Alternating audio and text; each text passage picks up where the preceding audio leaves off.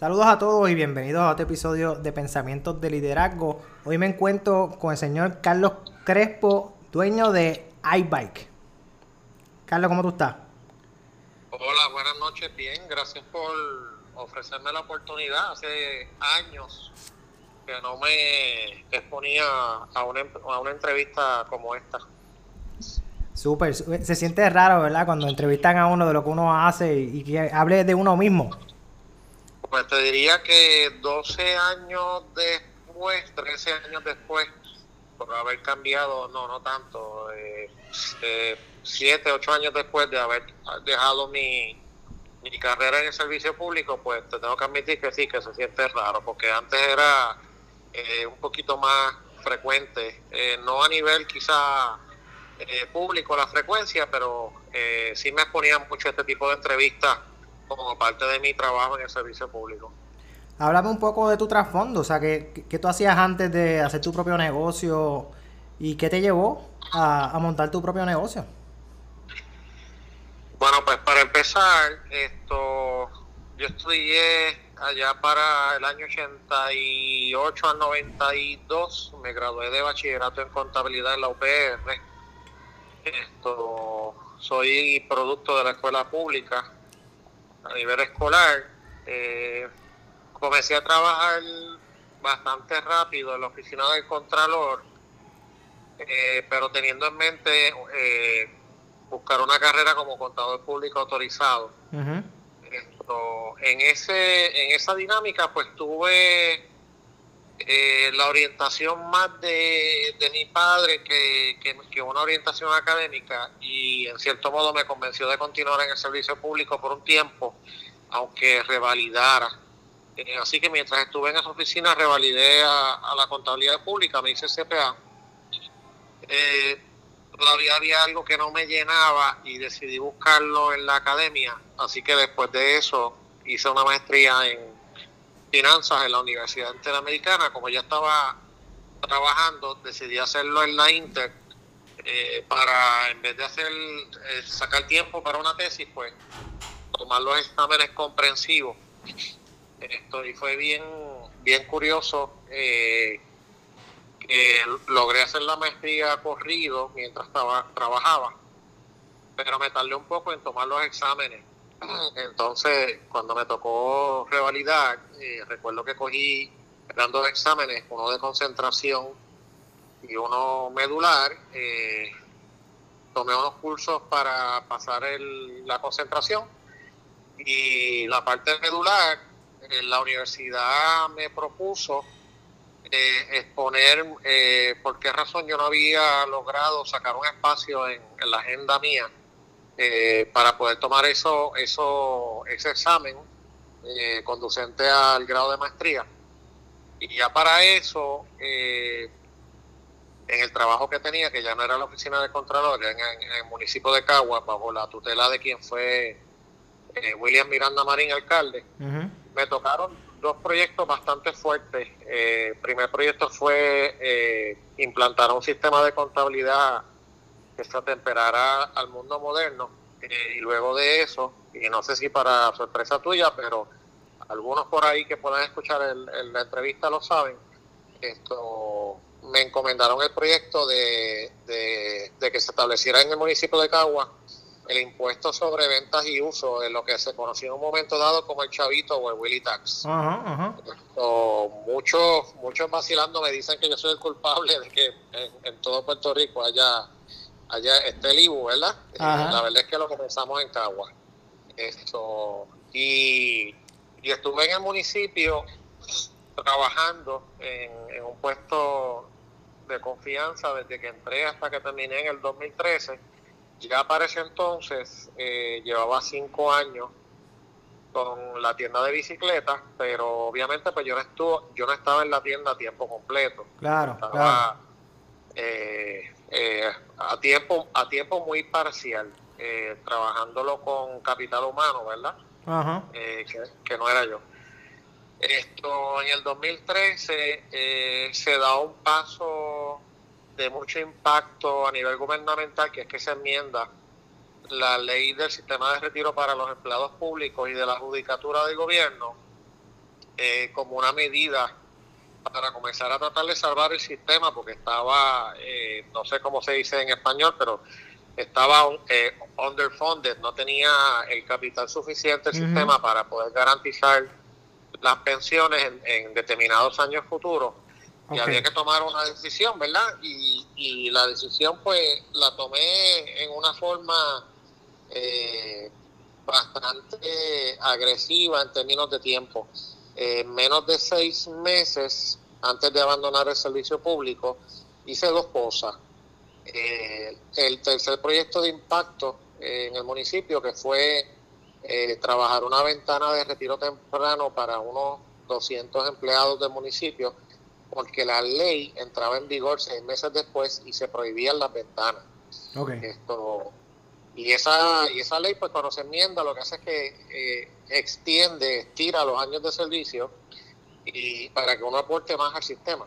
Así que buscándole hacer justicia a esos empleados que llevaban ya unos 25 años de servicio eh, y 50, 55 años, logramos trabajar una ventana antes de que, de que la propia ley lo impidiera, pero el último día, antes de que entrara en vigor la ley, eh, yo decido renunciar al servicio público, renunciar a los derechos de jubilación, esto y entonces dedicarme de lleno a mi negocio. Así que mi negocio empezó allá para el año 2009 finales, 2010 empezando, y ya entonces en verano del 2013 es que yo entro de lleno a dedicarme a, mi tienda de bicicletas eh, 100%, como, como un full time. Estuve un, poco, un corto tiempo dando servicios profesionales a nivel gubernamental, eh, pero no me encontraba, no, no sentía que era algo que me, me llenaba o, me apasionara. Exacto. Así que poco a poco lo que hice fue llevando un, como un face out, saliendo, trabajando la menor cantidad de horas posible hasta que me quedé de lleno trabajando en, en la tienda. Eso no, no estamos hablando de muchos años después, así que formalmente, oficialmente del 2013, verano 2013 para acá, estoy 100% trabajando en mi negocio esto, y entonces, pues ya a finales de este mes, eh, perdón, de este año, estaríamos cumpliendo unos eh, 11 años sirviendo a, la comunidad de Cagua y un poco más porque pues nosotros solemos salir de las cuatro paredes y dar servicio on-site o, haciendo recogidos y entregas en toda la isla. Exacto. Y digo, para los que no conozcan de tu tienda, pues, ¿cómo te pueden contactar? ¿Cómo pueden saber de ella? Pues, la tienda se llama iBike Multisport, eh, aunque dice Multisport, realmente nos dedicamos a, vender y dar servicio a, bicicletas, eh, ofrecemos accesorios más que nada, no tanto calzado, pero accesorios para personas que corren a pie y para personas que nadan. Esto, pero el, el, el centro, el core de negocio principal es el ciclismo en sus muchísimas vertientes, eh, bicicletas sobre pavimento, bicicletas fuera de pavimento, de bicicleta de montaña, bicicleta de eh, hacer fitness, mantenerse en forma. Estamos en la urbanización Condado de la ciudad de Caguas, en el 114 de la calle Jazmín, pegados pared con pared a la Escuela de Música Antonio S. Paoli. Eh, y el teléfono es 787-961 6700. Ahora con la pandemia, el horario que estamos eh, usando para atender clientes es de lunes a sábado de 11 a.m. a 5 de la tarde. Excelente. Y durante ese proceso de, de tu abrir en el 2009, siendo, ¿verdad?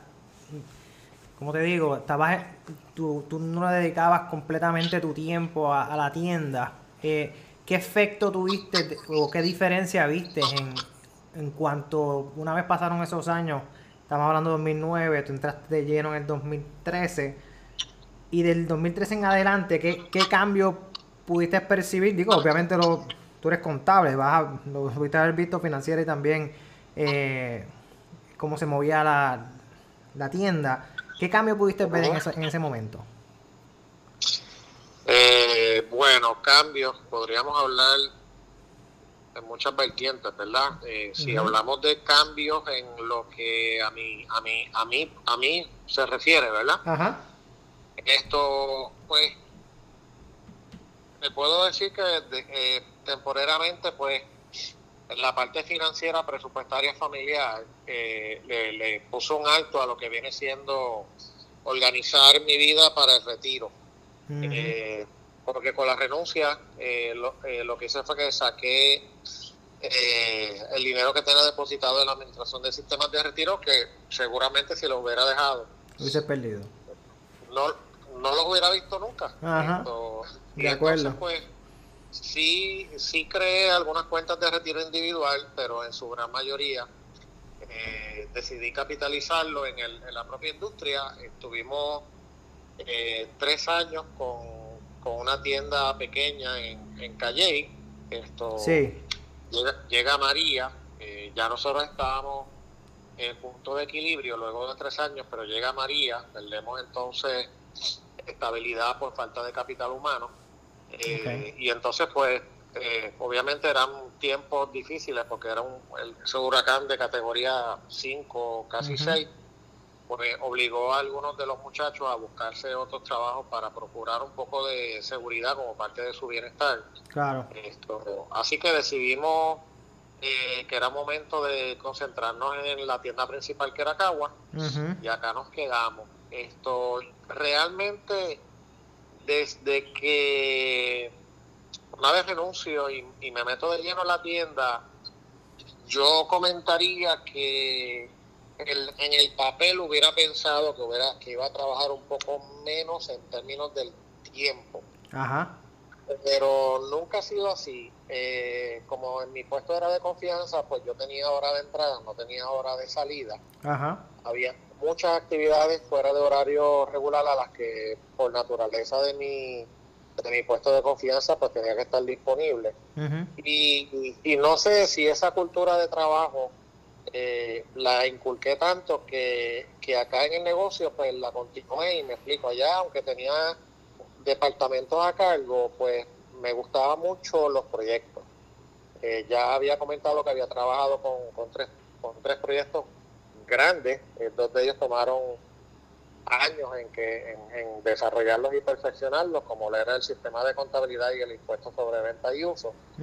Esto, y entonces cuando entro al negocio, eh, pues como que ese dinamismo sentía, eh, pero de una forma natural, la necesidad interna de continuarlo. Y entonces, ¿a qué me refiero? Pues eh, establecí misión, objetivo, eh, visión de negocio y dentro de eso eh, nos envolvimos, no desde el 2013, sino desde el mismo 2010 nos envolvimos en eventos. Muchos mucho eventos a través de todo el año. Nosotros llevamos desde inicios de, desde que el Ironman se estableció en Puerto Rico, que fue desde el 2010, nosotros empezamos en 2009 el negocio, pues desde su primera edición estuvimos ahí. Eh, ya eso es algo totalmente diferente porque estamos hablando de que uno forma parte de la producción de un evento, no de un montaje de tienda como tal. Y eso nos, nos gustó como proyecto y por ahí lo seguimos y nos envolvimos en otros como la Vuelta a Puerto Rico, que, que es un evento que ha llegado a, recoger hasta casi 600 ciclistas de alrededor del mundo, en donde uno siendo eh, eh, residente de una isla tropical, pues tiene que servir más que de, mecánico, de escolta, pues es uno un, anfitrión para toda esa gente. Esto, y así hemos, hemos trabajado eh, el negocio como si fueran distintas actividades o proyectos eh, ahora, hoy día, pues antes de la pandemia, que mucha gente ha estado dando servicios eh, on-site, delivery y, todas esas cosas, pues nosotros ya lo habíamos comenzado sin que hubiera un huracán o una pandemia. Eh, y, no dejo de mencionar en un momento dado también, y, por ese por ese empeño en, en hacer proyectos de servicio, porque uno lo que está haciendo es dando servicio a la clientela, ¿verdad? Eh, llegamos incluso a, ya perdí la cuenta, no es que llegué a, a 10, pero estoy seguro que han sido más de 5 las ocasiones en que hemos salido fuera de Puerto Rico con grupos que han ido a hacer eventos principalmente eventos de Ironman. Y entonces pues hemos expandido los servicios para darle a la clientela más que, más que verlo como una venta, era más bien para mantener un bonding, eh, en donde la base ha sido la, la confianza en lo que uno hace con la bicicleta de cliente.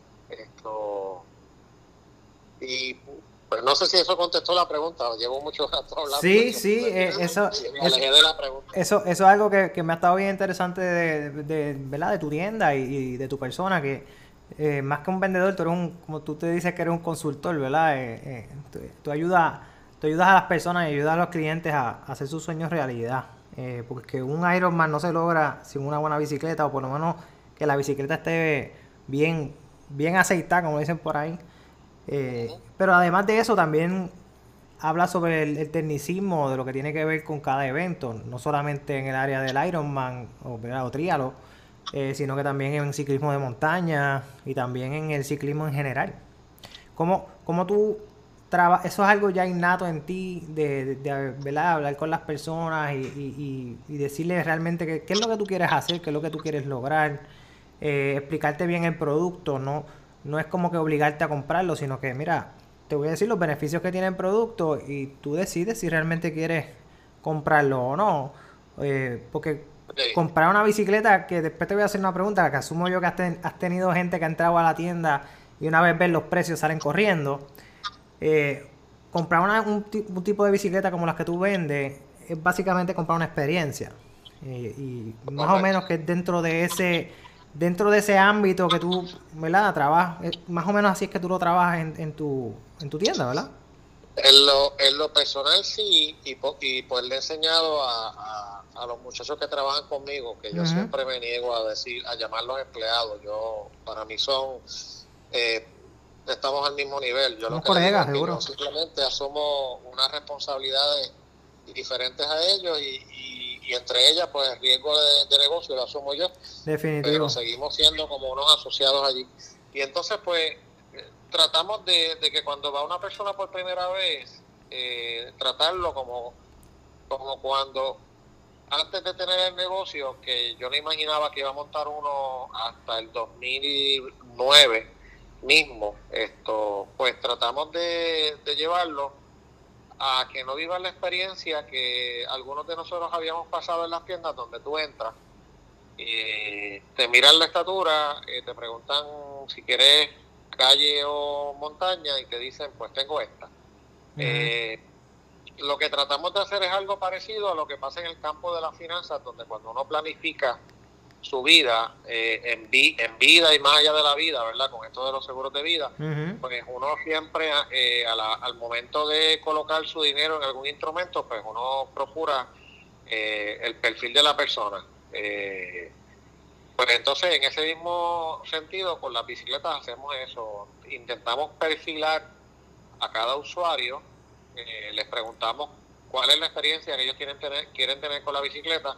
Algunos llegan ya con eh, vamos a llamarle presión, ¿verdad? Pero no, no es presión de grupo, ¿verdad? Eh, de que quieren hacer eh, una corrida con algunas amistades que ya tienen bicicleta, otros pues tienen otros objetivos más individuales. Y lo que hacemos es que buscamos asociar el tipo de bicicleta con, con el interés que tenga la persona en hacer algo, ya sea mantenerse en forma, ya sea hacer un evento, un triatlón, una carrera de montaña, y, luego de eso, pues entonces hablamos de la, de la parte presupuestaria, pero en función del costo de la bicicleta, no en función de, de uno determinar cuál es el poder adquisitivo del cliente. Eso no, tenemos por qué llegar ahí. Claro. No, esa es decisión del cliente, exacto. El cliente que decide si, si tiene presupuesto o no, o si mete un tarjetazo. Una, vez, una vez los orientamos, pues que por lo menos él se sienta, el cliente siempre se siente en la posición de poder tomar una decisión de compra. Y en ese sentido pues nos alivió entonces a nosotros eh, la posición de ser un mal vendedor. Porque yo, yo prefiero que me compren no que yo venda. Y ahí es que viene lo que hablaste anteriormente de que me siento más un, consultor que otra cosa. Una vez yo lo coloco a él con toda la información necesaria pues entonces eh, ya la, ya pongo al cliente en mejor posición de de comprar y, ha tenido un beneficio multiplicador para el negocio porque es algo que a la gran mayoría de la gente le gusta. A la gente no le gusta que uno le venda lo que uno tiene, sino a la gente le gusta en este tipo de tiendas especializadas que cuando entra esté en posición de poder comprarle, saber lo que está buscando. Y entonces, pues ahí vienen los referidos. Así que eh, viene siendo accidentalmente una buena estrategia de mercadeo, no para la persona, sino para las personas que van a ser impactadas por ese eh, posible comprador que tenemos al frente. Sí, eh, los referidos es básicamente lo más que trae este, el word of mouth, como dicen en inglés, eh, que se trabaja de boca en boca. Eh, yo llegué a tu tienda por, por un entrenador, por Waldemar Rosado. Digo, Rosado era el apellido de él, no me acuerdo. Sí, sí, Waldemar Rosado. por, por Waldemar Rosado y después de ahí pues conocí, es, es, es una comunidad, uno sigue conociendo personas que, que se encuentran, nos encontramos con, con un par de amigos y que entrenamos en, en la misma tienda tuya y, y, ellos mismos pues son atraídos por ese mismo ambiente, pero también por la manera en que, que se le da el servicio al cliente en, en esa organización. Y, y, en ese sentido de hacer sentir a la persona empoderada de que él es el que está tomando una decisión, yo te puedo decir, mira, si tú quieres hacer este evento, esta es la bicicleta que deberías utilizar, pero si tú estás empezando, pues puedes empezar con esta bicicleta que es mucho más económica eh, para ver si realmente te gusta. Y así sucesivamente. tengo otra pregunta que me, está bien curioso y más o menos sé por dónde vas a ir cuando te, cuando te la haga. Eh, ¿qué, ¿Qué tipo de cliente tú recibes más y cuáles son sus diferencias en cuestión a, a ruta, TT, ¿verdad? Time Trial para Ironman y montaña? Pues mira, si segmentamos el mercado nuestro, la mayoría de la clientela está en un promedio de edad entre los 30 y pico a los altos 40 y pico. Esa, esa es la media eh, en cualquiera de las modalidades. Eh, es bien raro ver en nuestro negocio eh, jóvenes estudiantes, jóvenes universitarios. Eso posiblemente lo explique eh, el que el ciclismo no esté masificado en Puerto Rico, ¿verdad? O sea, que no se impactan masas. Uno empieza de bien pequeñito siempre con la bicicleta que le regalan en la casa a uno, pero llega un momento en la en la época de teenager eh, y la juventud donde uno abandona la bicicleta para dedicarse a, a continuar estudiando y haciendo unas carreras, pero al no estar masificado, pues la carrera eh, del ciclismo no es una de ellas, son contados por los dedos de la mano. Y entonces, pues, donde la gente vuelve a procurar entrar al deporte es ya después de esos 30, eh, algunos por entretenimiento y otros, bastantes, vienen por recomendación médica o porque ya ellos empiezan a escuchar las señales del cuerpo. Entonces, ¿qué pasa? Que ya a esa edad el cuerpo no sigue desarrollando ciertas eh, cosas, ligamentos, eh, glucosamina, tendones, para uno practicar los deportes que uno practicaba de juventud, donde se ejecutan muchos movimientos bilaterales. Así que uno de los deportes de menos impacto, donde tú puedes eh, practicarlo desde tu propia casa o montándote en el vehículo, viene siendo la bicicleta. Eso entonces hace que, personas de estos rangos de edad acudan entonces a tiendas de bicicleta a comprar. Eh, y entonces eh, la gran mayoría, por temor, eh, cuando empiezan por temor a, los riesgos que ven asociados al ciclismo de montaña, empiezan con bicicletas de carretera. Ok.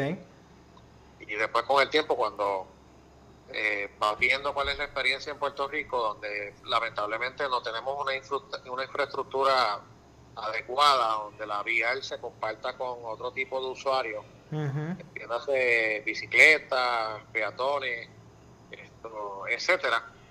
Pues algunos de ellos entonces hacen el brinco al, al, deporte de montaña, donde se dan cuenta de que los riesgos eh, se puede sopesar un poquito mejor que los ricos de correr eh, sobre pavimento. Definitivo.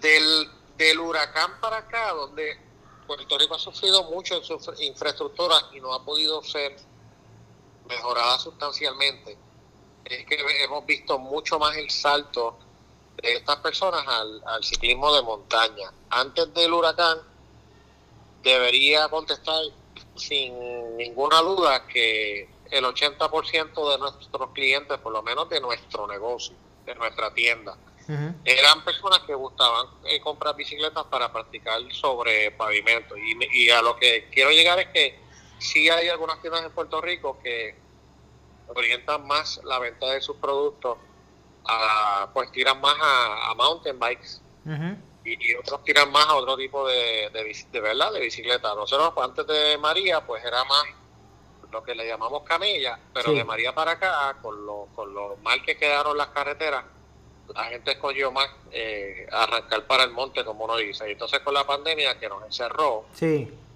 era más fácil eh, escapar, por usar la palabra, ¿verdad? Eh, a correr en, la montaña donde escapamos del sistema, ¿verdad? De, la policía, del que vela, del que denuncia, y entonces nos, nos fuimos casi todos a correr en el monte y eso es lo que más se está eh, procurando en estos días. Pues, pues, bueno, de la pandemia para acá. Sí, sí. Eh, las la mountain bike casi ya no hay ni, ni para comprar la aftermarket. Eh, también difícil de conseguir.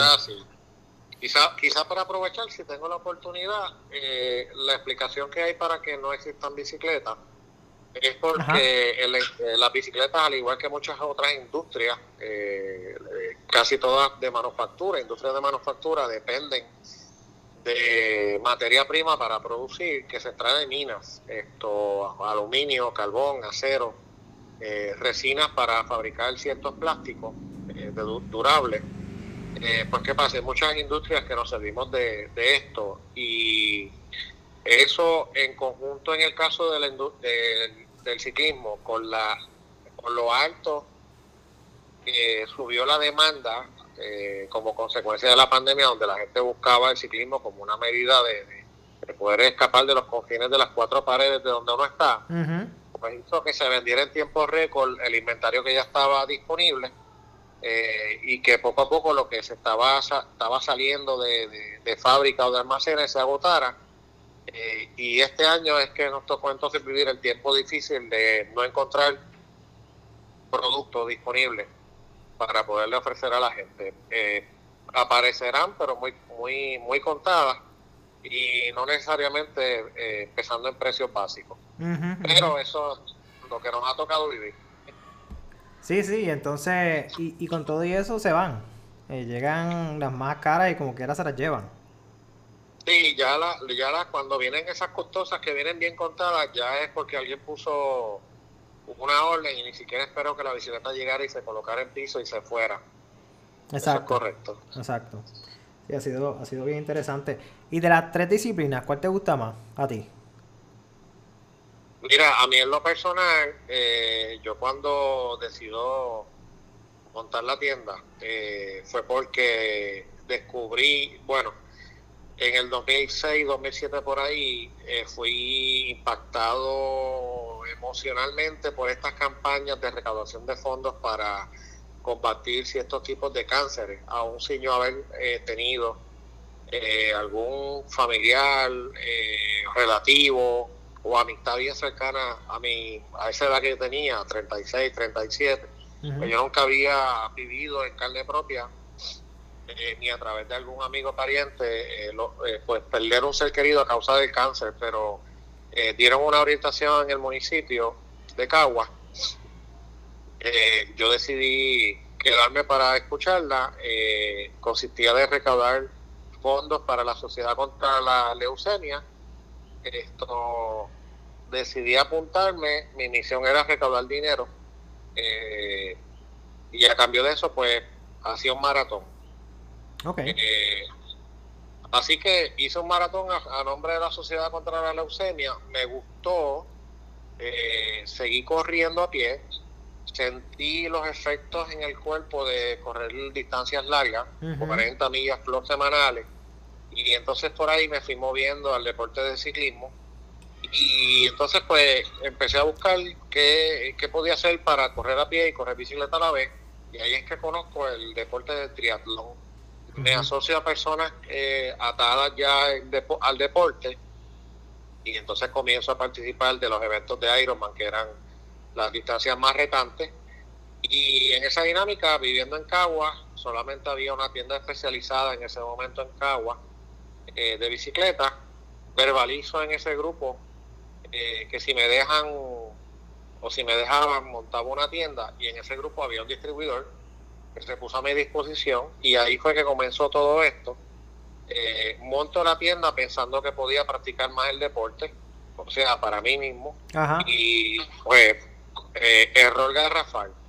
Lo que pensaba que era servirme más a mí mismo, terminó siendo servir mucho a la, a la comunidad. Claro. Esto, así que fui poco a poco saliendo del deporte del trialo por falta de tiempo, ¿verdad? Para tener el negocio. Esto, pero llegó un momento dado en que empecé entonces a hacer el, el cambio más por curiosidad a monte. Y ahí me di cuenta de que a pesar de que ya estaba yo en mis cuarenta y pico, pues me gustaba la aventura de estar brincando. Y ahí hasta mis 50 actuales, pues he preferido quedarme. Eh, me siento más seguro. Sí. Disfruto, disfruto más. Eh, no sé, eh, ahí creo que me voy a quedar como, como 10 años más por lo menos. Sí, sí, el, el, una vez descubres el deporte de la bicicleta de montaña, eh, es, mucho más, es mucho más disfrute. Cuando tú, cuando tú corres, ya sea time trial o ya sea camella, es más como endurance, es más como un ejercicio engorroso, que tú te estás proponiendo como un reto, ¿verdad? En el Ironman, de hecho yo llegué a, tu, llegué a tu tienda por un reto, que era primero hacer el medio maratón eh, curioso fue que, así como tú me estabas hablando de que tú te asociabas o te sigues asociando al Ironman y te sigues asociando a diferentes eventos, después que te vemos en, la tienda, vamos a, al evento Miari y yo del, Puerto Rico Half, Marathon, creo que era que se llamaba. Sí. Y tú estabas allí. Y entonces, pues ahí pues, nos diste las recomendaciones de que, mira, no es que comas pasta, sino mejor come arroz, este, pasta china este, o fideos chinos porque tiene sodio y tiene esto y lo otro. Y eso pues va a ayudar a que no te calambre y, y de esas cosas. Y yo, ah, pues chévere. Y de, una vez pues te compramos unas medias. Y entonces pues ese, eso, eso, eso impacta a tu clientela porque te ve en los diferentes eventos que, que él mismo se está proponiendo para hacer un reto. Entonces tú estás ahí como, como su quartermaster eh, de la guerra. Tú estás para proveerle eh, ese instrumento para que él pueda lograr ese objetivo que en caso de tu clientela, como diría yo, como, como fui yo, como fue mi esposa, que estamos en los treinta y pico y los que yo veo también están dentro de esos treinta y pico, cuarenta y pico, lo que buscan es un reto. Eh, algunos buscan un reto y otros buscan pues ya... Eh, quizás unos empiecen por un reto y después quieran subir a otro nivel, pues yo no soy de eso. Yo soy eh, de, yo quería hacer el reto del Ironman, quería hacer un, un medio maratón, eventualmente quiero hacer un maratón, cuando ya eh, vuelva el de Ponce, pues entrenaré para eso. Pero en, hay otras hay otras personas pues que, quieren pasar de, de, de ser fun o de ser un reto a, a ya casi ser un atleta de alto rendimiento. ¿Qué, cómo, ¿Cómo tú has visto eso en la tienda? ¿Qué es lo más que usualmente ocurre? ¿Qué es lo más que tú ves eh, en ese sentido? ¿Ves mucho triatleta? ¿Se ha minimizado el triatleta en tu tienda? Eh, y, ahora es más montaña. ¿Qué, has visto en, ese pues, sentido? Eh, a través de los años ha habido, ha habido un crecimiento en el deporte del triatlón.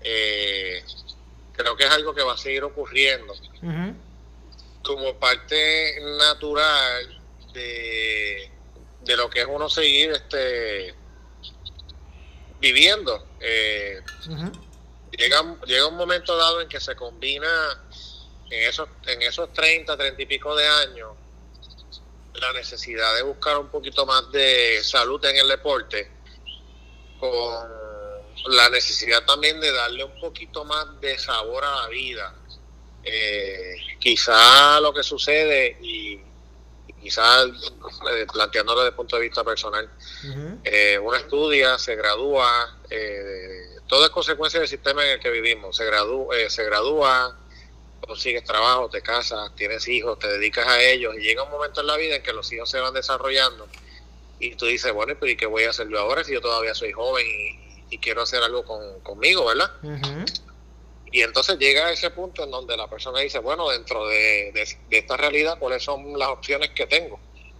Y en su mayoría, pues las opciones van a ser las que, las que comentamos anteriormente, de que uno busca un entretenimiento donde uno logre un cierto bienestar en términos de salud, pero que el cuerpo tenga la capacidad de asimilarlo. Y muchas personas han encontrado eh, en el deporte del triatlón esa oportunidad de poderse retar, eh, pero sin necesariamente buscar eh, ya lo que hubieran buscado en otra etapa de su vida, ¿verdad? No buscamos profesionalismo, no buscamos salario, no buscamos reconocimiento, siempre hay algunos que lo buscan porque lo van a ver, es, parte de, la naturaleza de muchos, ¿verdad? El ser humano. Pero la mayoría de lo que busca es bienestar, eh, balance en la vida, este, no todo es trabajo, mis hijos ya están grandes, eh, merezco algo para mí, esto, pero siempre todo en función de la salud, porque ya a esa edad pues el cuerpo empieza a, enviarnos señales y, todo el mundo empieza a prestarles atención. Cuando se dan cuenta del beneficio derivado de querer practicar un deporte como es el triatlón, que es la salud, el bienestar, enfocarse más en comer mejor, en la nutrición, en dormir mejor, pues ahí es que terminamos nosotros logrando lo que viene siendo la misión de negocio de nuestra propia, es promover un estilo de vida saludable a través de, del ciclismo y, del triatlón. Sigue en crecimiento, eh, no creo que se vaya que, que, vaya a disminuir porque haya gente que le interese más otras modalidades. Esto hay gente que incluso eh, busca en el ciclismo de montaña como un tipo de entrenamiento cruzado para continuar practicando su deporte principal, como lo sería en, este caso el, triatlón. Nuestro fuerte definitivamente va a seguir siendo ese. Eh, en la parte de carretera no el ciclismo tradicional, nuestro fuerte es el, triatlón como, como oferta de producto. Eh, y en el ciclismo de montaña, pues también como que un poquito por la parte extrema, pues eh, tenemos un, un, mercado bastante activo y, y, en un pie chart, una buena porción de ese mercado, que lo que le gusta es el, el, mountain bike en un modo un poquito, no tan extremo, pero sí de, de disfrutar, de brincar, de saltar. Pero ciertamente el triatlón vino para quedarse con nosotros. Definitivo. y muchas personas a veces lo que hacen es que switchean. Este, están un año corriendo mountain bike y después dicen, pues déjame volver otra vez al triatlón. O déjame volver a la calle. Y me imagino que eso lo has visto en transcurso de los años. Que las personas pues, pues, cambian. Es que, ¿verdad? A veces, en mi caso, en cuestión de, de atletismo, deporte, lo que sea, yo siempre tengo que tener, hago diferentes cosas. No me puedo quedar con una sola disciplina porque me aburro. O sea, hice el reto de los, del trialo para hacer el Ironman, pues lo hice como un reto, porque yo sabía que dedicarle el tiempo de las personas que estaban entrenando conmigo, que yo entrené con Randy, pues para mí se me hacía bien difícil, porque yo entro a trabajar a las 7 de la mañana y no me, y trabajo en calle y no podía irme para San Juan para después virar a trabajar, porque entonces iba a entrar a las 8 de la mañana y pues no iba a tener trabajo. Entonces todo mi entrenamiento era por la noche, eh, solo, y entonces los sábados y domingos pues sí uno iba y entrenaba. Pero yo no iba con la mentalidad de que quería hacer el mejor tiempo. Yo iba con la mentalidad de que quería terminar el reto. Una vez Vivir la experiencia. Vivir la experiencia, exacto. Eh, que nadie me lo cuente. Eh, que, que sí se puede lograr. Eh, especialmente esas distancias que al principio, años atrás, uno dice, pero esa gente está loca. Y entonces, pues uno, al ver, al ver que uno le va dedicando tiempo, uno va, va creando esa capacidad cardiopulmonar, va, ¿verdad? músculo esqueletal para poder lograr esa distancia y también trabajar la mente.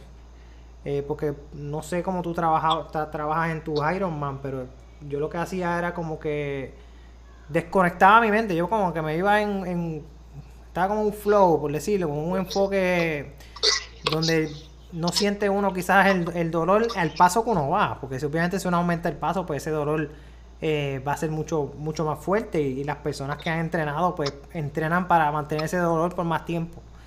En mi caso, pues yo lo que quería era eh, vivir la experiencia, como tú dices. Y, luego, pues que termino eso, pues nos vamos a... Eh, descubro lo que es montaña, que lo descubrí a través de mi esposa, que le, compré una, una bicicleta de montaña y después tú me te alquilé una a ti. Y después de ahí, pues la cosa cambió. Y ahora estamos en montaña, pero ya mismo volvemos otra vez a, calle, después quizás tría, no se sabe. Vamos a ver qué pasa.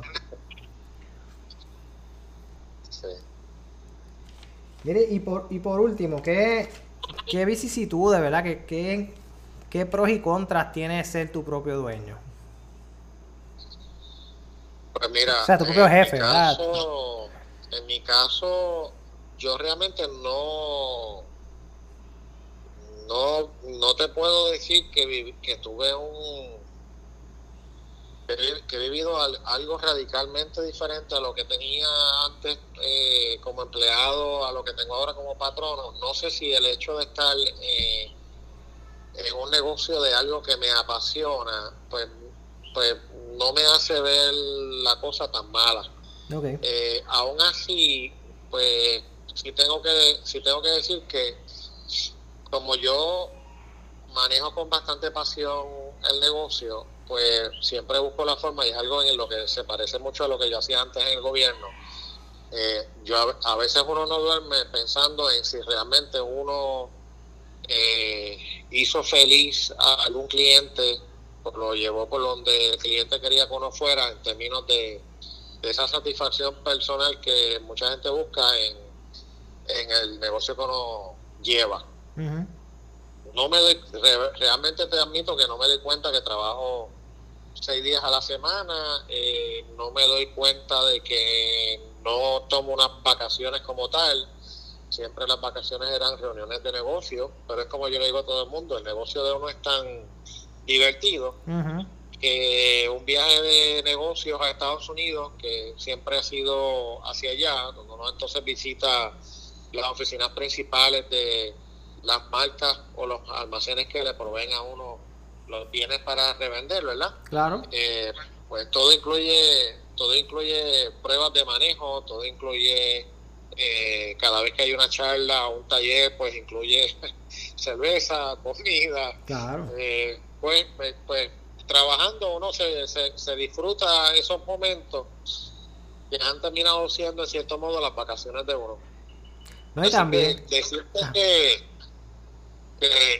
hablarte de vicisitudes, pues mira, cuando trabajaba en el gobierno eh, no sufría de escalamientos al negocio. ya ah, ¿ves? Pues en ese sentido, pues hay cosas que no se vivían antes que se experimentan ahora. Claro. Pero son parte del negocio, ¿verdad? Este, eh, no es que uno no es que uno se quiera acostumbrar a la cosa, pero pues uno lo, hace, lo asegura, eh, le pone su alarma, lo cierra, lo vigila. Pero son riesgos de negocio eh, que por lo menos en mi caso pues no me han, no me amilanan en continuar. Eh, hubiera pensado quizás que a esta edad ya no estaría viendo esto como un reto y me hubiera quedado tranquilo ahí, pero ya pronto vamos a comenzar eh, otra vez con una segunda tienda. Esta vez estamos eh, moviéndonos hacia la, el área de San Juan y el área norte de la ciudad, el área turística, donde la gente pues, eh, donde nosotros como, como puertorriqueños practicamos el deporte, pero vamos chocando con, el turismo allá en Miramar, Puerto de Tierra. pues estamos buscando ya crecimiento.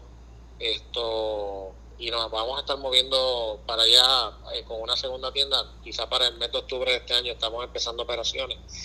Así que me desvío un poco de la pregunta, ¿qué tú después? Mira, eh, de verdad que yo siento que sigo haciendo más o menos lo mismo, dar un servicio. Esto es en una industria diferente, pero me la disfruto tanto que yo realmente no siento que estoy trabajando. Eso es lo mejor. Eso, eso es lo que busca, te diría yo, el 99% de las personas que viven en este planeta.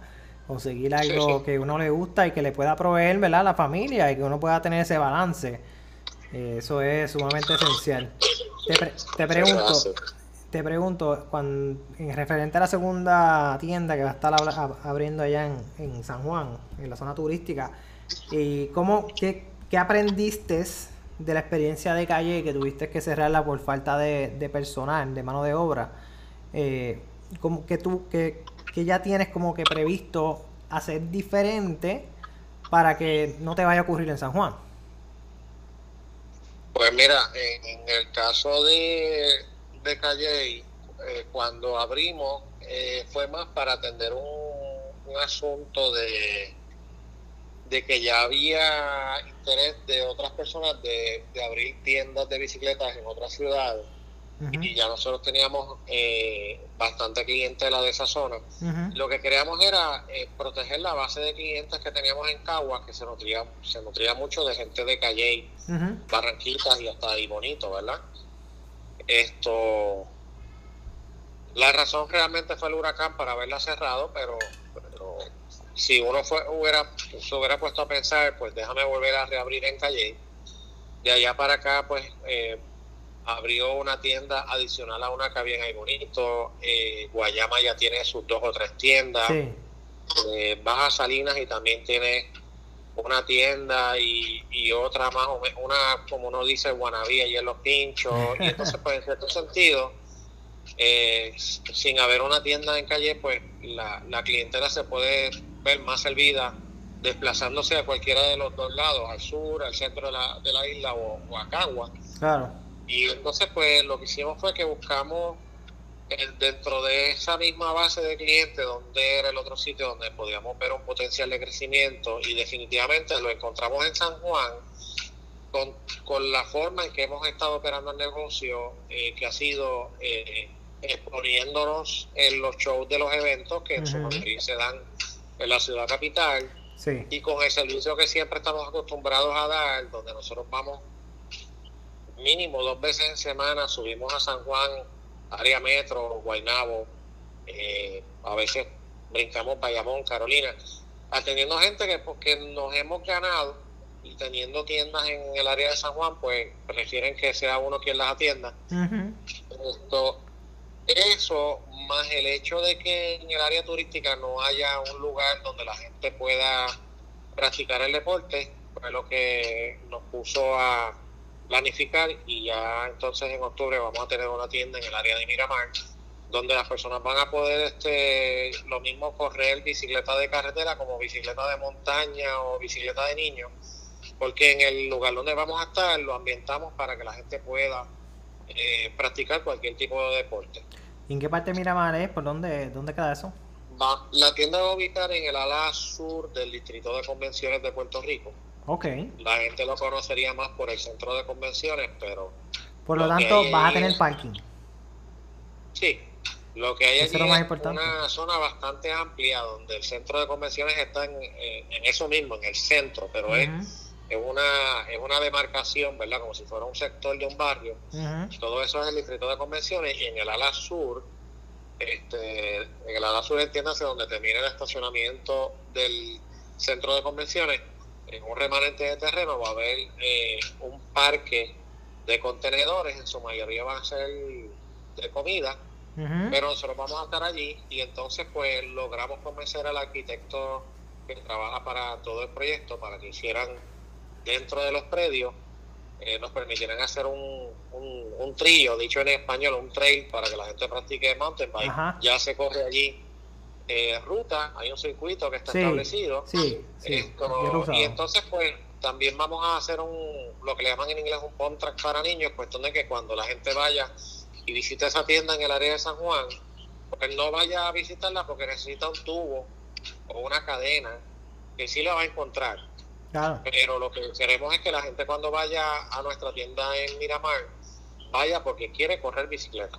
Y entonces, pues que tenga todas las opciones y y no se limite. Así que va a ser eh, probablemente, eh, yo le llamo en términos míos, el primer ambient shop de ciclismo en Puerto Rico. O sea, un sitio donde tú vas a ir y en vez de estar buscando eh, para arreglar tu bici, vas a ir porque vas a correr. Y entonces, incidentalmente, pues vas a tener la tienda para poder resolver otras necesidades. No, y lo mejor que tienes que vas a tener también, como parte del ambiente, vas a tener coffee shop y vas a tener unos, ¿verdad? Porque según lo que escuché, vas a tener áreas de comer allí.